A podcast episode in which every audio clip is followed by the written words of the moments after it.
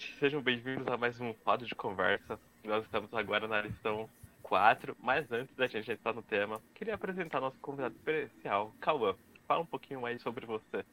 E aí, pessoal, tudo bem? Meu nome é Cauã, eu sou dos jovens aqui de São Roque. Eu conheci a Elisa no acampamento que a gente fez aqui no mês de fevereiro, acampamento de carnaval. Eu sou diretor jovem no ministério daqui e com certeza logo, logo a gente vai estar se juntando aí para fazer alguma coisa, tá bom? A gente vai se juntar, os jovens daqui, os jovens de lá, para a gente fazer alguma coisa juntos num evento especial. Eu vou fazer um merchanzinho aqui, para quem quiser seguir no Instagram lá, é Kairos SR, tá bom? O nosso Instagram daqui do Ministério Jovem de São Roque. Muito bom. Aí, gente, valeu, Cauã, você viu, gente.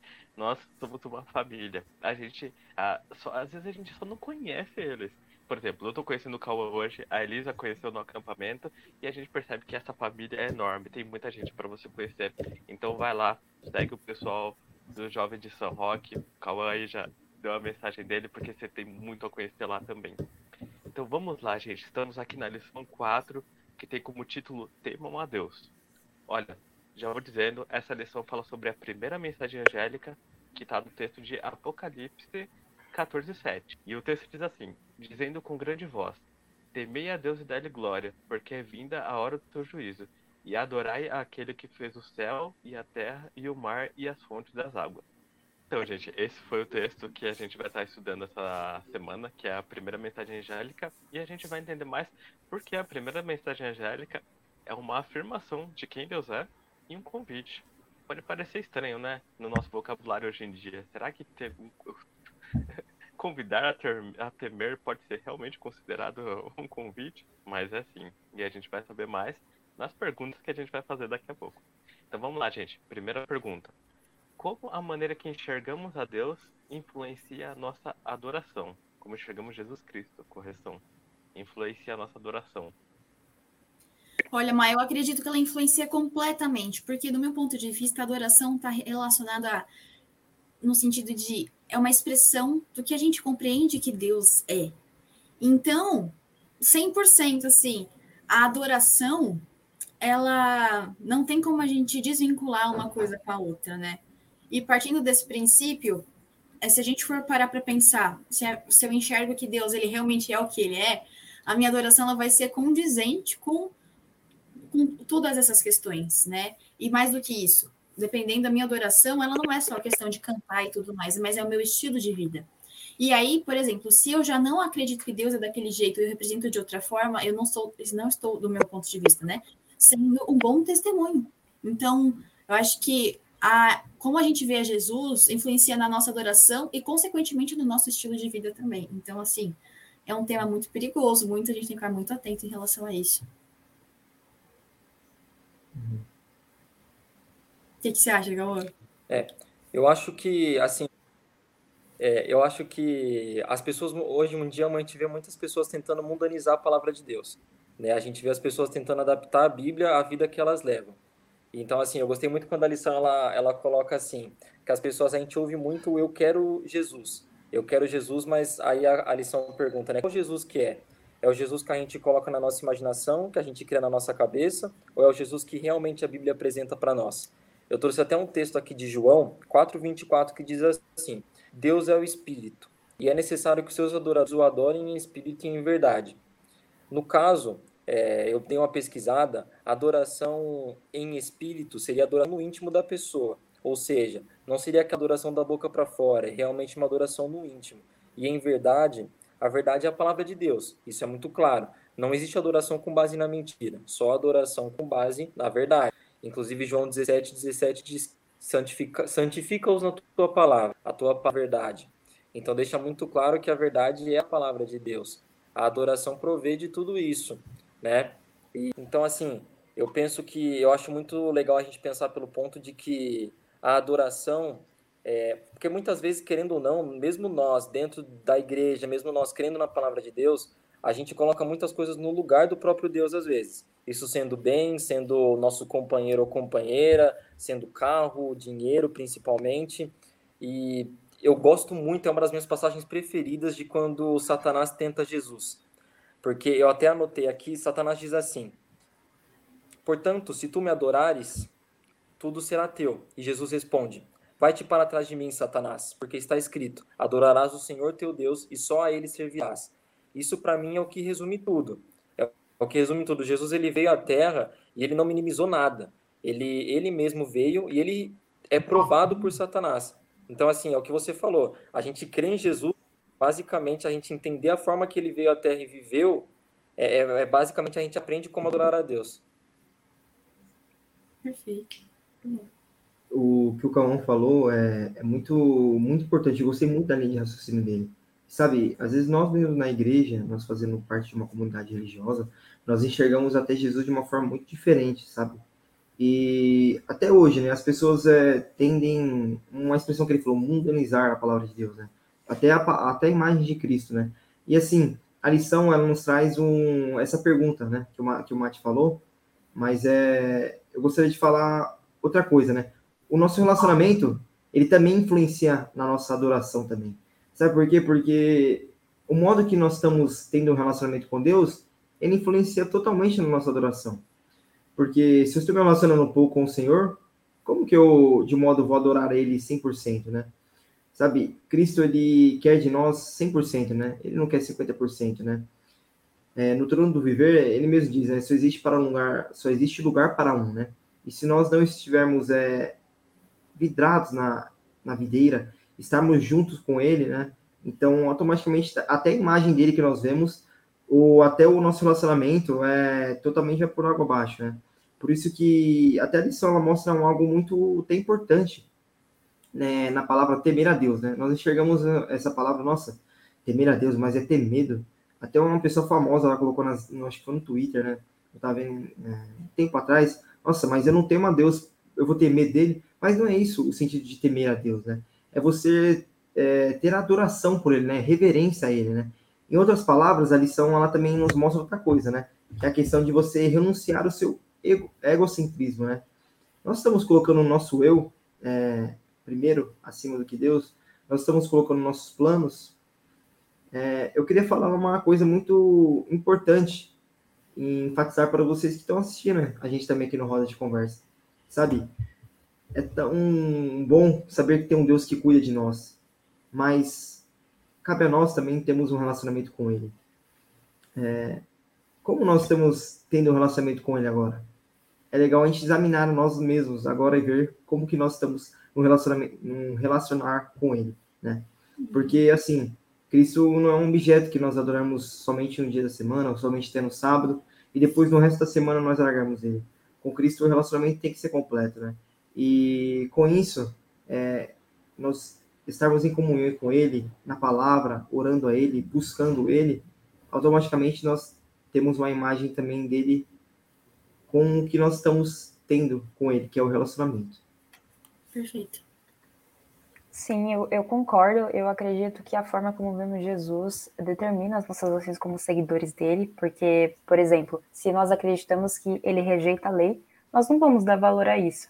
Mas se a gente entender que Jesus é a personificação da verdade doutrinária, nós iremos olhar para a lei com mais amor e atenção. Então, com certeza, está tudo muito ligado. A nossa visão acaba moldando a nossa forma de adoração a Deus. Perfeito, gente. Eu acho incrível a gente entender, que nem o Cris comentou, que temer não é ter medo. É uma questão toda, toda, totalmente relacionada à adoração não é aleatório o fato de que quando que faz um convite, temei a Deus e dá-lhe glória.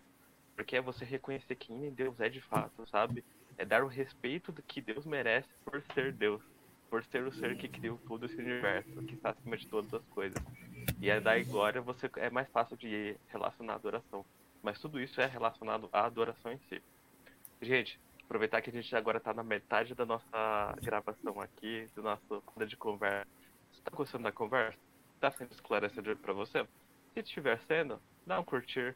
Pensa aí em quem você vai para quem você vai mandar essa mensagem, quem gostaria de ouvir essas palavras ou quem estaria interessado nesse assunto. Já vai pensando e compartilha com essa pessoa, porque eu tenho certeza que ela vai ficar muito feliz em receber de você esse vídeo que nós estamos gravando aqui. Então vamos lá, gente. Agora a gente entendeu um pouco mais sobre por que a primeira mensagem angélica está afirmando quem é Deus e fazendo esse convite à adoração, a adorar quem é o Deus verdadeiro. E aí eu vou dar sequência agora para a segunda pergunta, que a gente fala assim: Como você pode ter certeza que está glorificando a Deus com seu corpo, mente e emoções? Olha, Má, a lição trouxe um tema que eu achei muito legal. E, primeiramente, eu acredito que é quando a gente permite que Deus ele esteja 100% presente na nossa vida. Porque aí eu acredito que de pouquinho em pouquinho é, a gente vai ficando mais parecido com o Cristo, fazendo o que o Cristo falou, né? Da gente ter um relacionamento diário, né? Porque a palavra de Deus, Ellen White comentando mensagens aos jovens, que a palavra de Deus, ela vai sendo meio que sedimentada na nossa mente aos pouquinhos, a partir do momento que a gente tem um relacionamento com Deus. E uma coisa que a lição coloca que eu acho maravilhoso é a parte do, da adoração racional. Então, Deus, ele não quer o seu momento de emoção. Ele não quer que você adore ele, como o Christian falou, não, não só um dia da semana. Ele quer você por completo, ele quer você todos os momentos. Ele quer você realmente ligado no que está acontecendo. Não no sentido que ele é malvado ou, nesse, ou em algum outro quesito assim. Mas eu acredito que ele quer a gente racionalmente, porque ele quer que a gente tenha certeza do que a gente quer. Entende? Cristo ele não quer que a gente seja levado pelas emoções, mas um culto racional quando a gente vê também mensagens aos jovens, Ellen White comenta que no passado os saduceus, os fariseus, eles estavam desviando as pessoas. Então, as pessoas que não tinham a verdade, que não estudavam nas suas casas, elas eram pegas de desprevenidas. E a gente vai ser pego desprevenido porque a gente não estuda em casa e só ouve o que a pessoa fala na igreja e a gente fala amém? Deus não, não chama a gente para isso. Deus chama a gente para a gente fazer a nossa parte, estudar e conferir se o que é dito na igreja ou em qualquer outro lugar que a gente esteja é coerente com a verdade ou não. Então, o culto racional é ter na minha cabeça de que eu preciso fazer a minha parte. Eu não posso só ficar aceitando tudo que eu ouço por aí, mas eu preciso ter um, um, um como é que posso dizer? Um pensamento crítico, mas não para criticar tudo, mas para a gente assimilar que se o que está sendo dito condiz, é coerente com o que a palavra de Deus diz ou não, isso é muito importante. A partir do momento que a gente permite que Deus também mostre para a gente, isso faz a diferença. Então, a entrega e a consciência de que a gente também precisa fazer a nossa parte nesse sentido, eu acho que elas são fundamentais.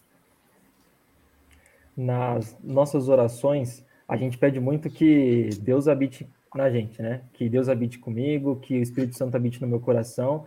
Só que, assim, ele não vai habitar num lugar que está poluído. Ele não divide espaço é ou é 100% ou é nada, não existe em cima do muro, em cima do muro é de Satanás. Então, assim, é, eu fui pelo lado que diz em 1 Coríntios 6, eu acho que 1 Coríntios 6 é uma das respostas que a Bíblia traz para essa pergunta, porque no verso 19 ele diz assim, acaso não sabem que o corpo de vocês é santuário do Espírito Santo, que habita em vocês, que lhes foi dado por Deus e que vocês não são de si mesmo? Para mim é isso, porque o nosso corpo não é nosso, Deus nos deu, como diz ali, então, assim, não tem como a gente nos alimentar, seja mentalmente, seja através das nossas emoções, ou através diretamente com o nosso corpo, com alimentos ruins, ou usando droga, ou fumando, ou vendo séries, filmes que nos poluam nossa mente, e que tudo isso está diretamente ligado às nossas emoções. Os livros, os escritos de Ellen White dizem exatamente isso. As coisas que a gente vê, as coisas que a gente come são extremamente ligados um com o outro, com corpo, mente e emoção. Então, assim, tudo depende uma coisa da outra. Se a gente não cuida, se a gente não se valoriza, é não valorizar o presente que Deus nos deu, que é o nosso próprio corpo. Muito bom. Sabe, é, eu pensei nessa pergunta de como nós estamos adorando é, a Deus. Eu, eu queria até propor um negócio, porque o pastor Cândido, no podcast que ele faz, é, sobre também a lição dos jovens, mas é claro, né? Eu vejo roda de conversa, então eu deixo Obrigada, a indicação para vocês, se vocês quiserem é, dê o like também, que é muito importante, é bom também. Mas é, ele, ele fez meio que uma analogia, porque é um rapaz, ele tá em cima do muro, ele olha pro lado direito dele, eu não sei o lado que ele fala, mas olha pro lado direito dele, e ele vê anjos convencendo ele, né, para que ele se volte para o Senhor, né, que ele ande nos caminhos do Senhor. E ele olha pro outro lado, tem um rapaz assim, um jornal assim na mão. Aí ele achou que era que era a parte de Jesus, né? Aí ele falou assim: você não, você não vai me convencer para vir aqui pro, pro outro lado, não? Aí descobre que é Satanás, né? Ele falou: não, não preciso. Eu sou o dono do muro, né? Então, assim, não dá para a gente ficar em cima do muro, né? A nossa decisão tem que ser totalmente colocada. É, nós devemos colocar sempre Deus em primeiro lugar. É, tem uma. Em Romanos, Paulo ele escreve que nós devemos prestar culto racional a Deus, né? Eu também queria fazer uma pergunta é, para nós que estamos é, fazendo aqui o Roda de Conversa, e para você que está assistindo também o Roda de Conversa. É, nós vivemos um grande conflito, certo? A batalha é para nossa mente, né? E o que você está assistindo? O que você está ouvindo? O que você está lendo? Você sabe que tudo isso, ela influencia de modo na adoração a Deus, né? Paulo fala, prestar culto racional ao Senhor, né? Assim, se nós estamos vendo coisas que estão poluindo a nossa mente, estão colocando coisas que estão nos afastando de Deus, desculpe, mas é, não está sendo um culto racional a Deus, né? Se você vê coisas na internet pô, que desvaloriza é, até a sua imagem, o seu corpo, desvalorizando pessoas, até é, a parte sexual, não dá para a gente defender isso é, e ficar vendo essas coisas e depois, quando aparece o, o quebrando o silêncio, você está lá apoiando, é, incentivando, porque assim, não são coisas que não dão certo, entendeu? Foi uma pregação que até o pastor Michelson Borges, ele falou muito isso, sabe? E como nós estamos fortalecendo a nossa mente também? Nós estamos fortalecendo na palavra de Deus, porque assim, é uma carta de amor que ele deixou pra gente, né? É meio que um manual de instruções, de instrução para nós, né? Nós estamos vendo no tempo do fim, e se nós não estamos é, é, em comunhão com Deus todos os dias, sabe, orando, nós estamos vivendo num grande conflito, né? E uma última pergunta: como nós estamos agindo? Nós estamos agindo pela razão ou pela emoção? Paulo, ele exorta, né? Fala assim, é, prestar culto racional, né? Não pela emoção, né? Nós devemos fazer né, sempre nossos planos, sempre as decisões, sempre pedindo orientação divina e sempre agindo pela razão, não pela emoção, porque assim, é, a razão é algo que Deus nos deu para nós pensarmos de modo de algo certo, né? Quando nós estamos pensando pela emoção, sabe, é algo que você vai pensar é, quando está a cabeça meio quente e você não vai fazer uma decisão certa, né? Como nós estamos é, adorando a Deus? De forma racional ou só pelas emoções? É, assim como o Cris falou, é, temer a Deus é torná-lo o primeiro em tudo. Então, nós glorificamos a Deus quando revelamos o seu caráter de amor ao mundo por meio do nosso compromisso em fazer a sua vontade de forma totalitária, ou seja, envolvendo a nossa mente, nosso corpo, nossas emoções, é uma forma de equilibrar todas as partes. E acredito que se a gente tentar fazer isso, pode não ser perfeito, mas a, a decisão de escolher fazer isso todos os dias já é algo muito positivo no nosso relacionamento com Deus e na nossa vida como cristãos. Muito bom, gente. E agora é o momento. Então, roda a vinheta. Momento Fale! Gente, se você acompanha a gente, você já sabe que momento é esse. É o Fala Aí. É o momento em que você vai resumir a lição da semana em uma palavra. Então, se você já não conhecia, agora está conhecendo e a gente te convida a compartilhar conosco qual é a sua palavra, pra, a sua palavra para essa semana. Qual é a palavra que resumiu essa lição para você? Deixa aí nos comentários. Eu vou começar aqui e a palavra que resumiu a lição para mim é adoração. Não teve como. A primeira mensagem angélica, para mim, é totalmente relacionada à adoração. É falando quem Deus é e falando que nós devemos adorá-lo. Nós devemos lembrar quem é esse Deus, o porquê ele merece essa adoração. Então, a minha palavra que resumiu essa lição foi adoração. A minha palavra, olha, enquanto estava a lição era uma, agora é outra, mas é, acho que santo é a palavra. Eu tinha escolhido antes, mas ela tem a ver com a outra que eu pensei. Mas é santo porque quando eu reconheço quem Deus é e o que ele faz, o que ele fez por nós, eu me submeto a ele automaticamente. Então, a questão de que eu reconhecer, né, o temer a Deus me traz muita questão do respeito, no sentido de entender quem Deus é. Ele é criador e eu sou criatura. E eu sendo criatura, eu me submeto a esse criador, deixando que ele atue na minha vida em todas as áreas. Eu permito que ele faça o giro 180 na minha vida. A minha palavra eu escolhi muito ligado ao título da lição. Eu peguei temor, da frase de temer a Deus. Temer é respeitar a Deus, é você se submeter a Deus e é você renunciar o eu, renunciar ao nosso egocentrismo. Então, assim, quando a gente entende que a gente está vivendo os tempos do fim, que a gente está vivendo talvez a nossa seja a última geração, então a gente entende que temer a Deus é se apegar cada vez mais a Ele. Eclesiastes 12, 13 diz: tema a Deus e obedeça aos seus mandamentos, porque isso é essencial ao homem. Então, para mim, temer foi a palavra chave para essa semana? Bom, a palavra que eu escolhi, que eu acho que resumiu essa, é, essa lição, eu coloquei a palavra soberano. É, Deus, ele tem que estar no meu coração como o centro de tudo, na minha vida, né? Nas minhas, nas minhas emoções, nas decisões, nas atitudes, é, nos planos. Cristo, ele deve estar sempre como primeira opção, como o centro na minha vida, né? Eu gostaria até de ler é, uma, um versículo na Bíblia que está ali em 1 Pedro 3,15, né? Ele diz o seguinte: Antes, santificai a Cristo como Senhor em, nosso, em vosso coração, estando sempre preparados para responder a todos aqueles que vos pedir razão da esperança que é em vós, né? Nós temos uma esperança, que é a volta de Jesus, né? E para que isso Cristo ele deixou algo como objetivo para nós, né? Que é pregar o evangelho, né? Esse evangelho eterno, as três mensagens angélicas, né? As mensagens que são para o tempo do fim, o tempo que nós estamos vivendo. Como cristãos, nós temos que ir pregar é, esse evangelho, né? E quando eu li 1 Pedro 3,15, me lembrou muito da pregação que o pastor Giovanni fez, que ele falou que Maria Teresa de Calcutá, ela meio que parafraseia essa frase de, de Pedro, né? Que ele falou assim, ela falou o seguinte, não deixe que ninguém venha até você, é, sendo que não haja uma mudança na vida da pessoa, né?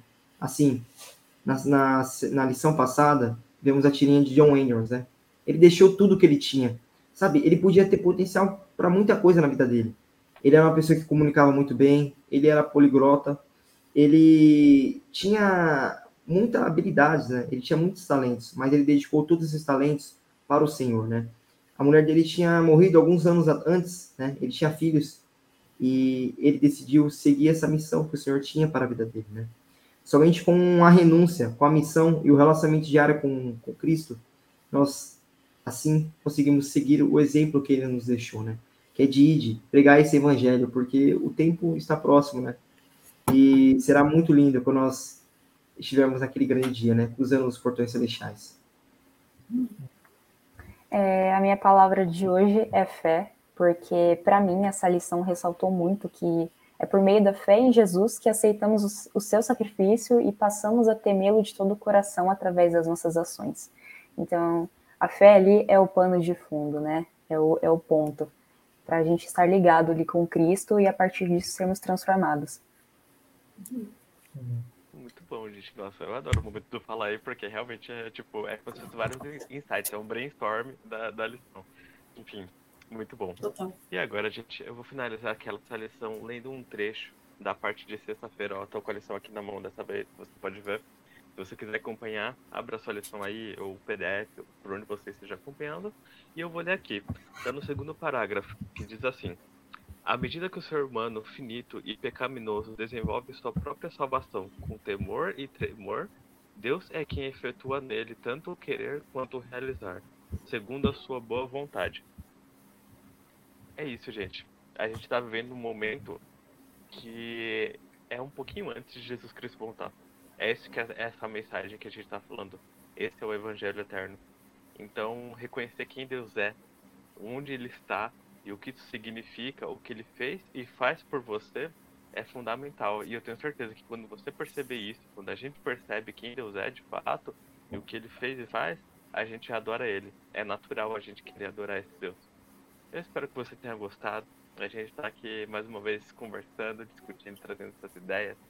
Como a gente sempre diz, compartilhe, curta aí, porque isso dá uma força enorme, gente. A gente tá falando aqui de transmitir mensagem e quando você der esse joinha aí, você ajuda esse vídeo a chegar a mais pessoas. Você já percebeu como a gente está trabalhando junto? É exatamente isso. Vamos levar essa mensagem para mais gente. E a gente te espera na próxima semana. Tchau, pessoal. Perdemos o Matheus, né? Que beleza. Agora eu travei mesmo.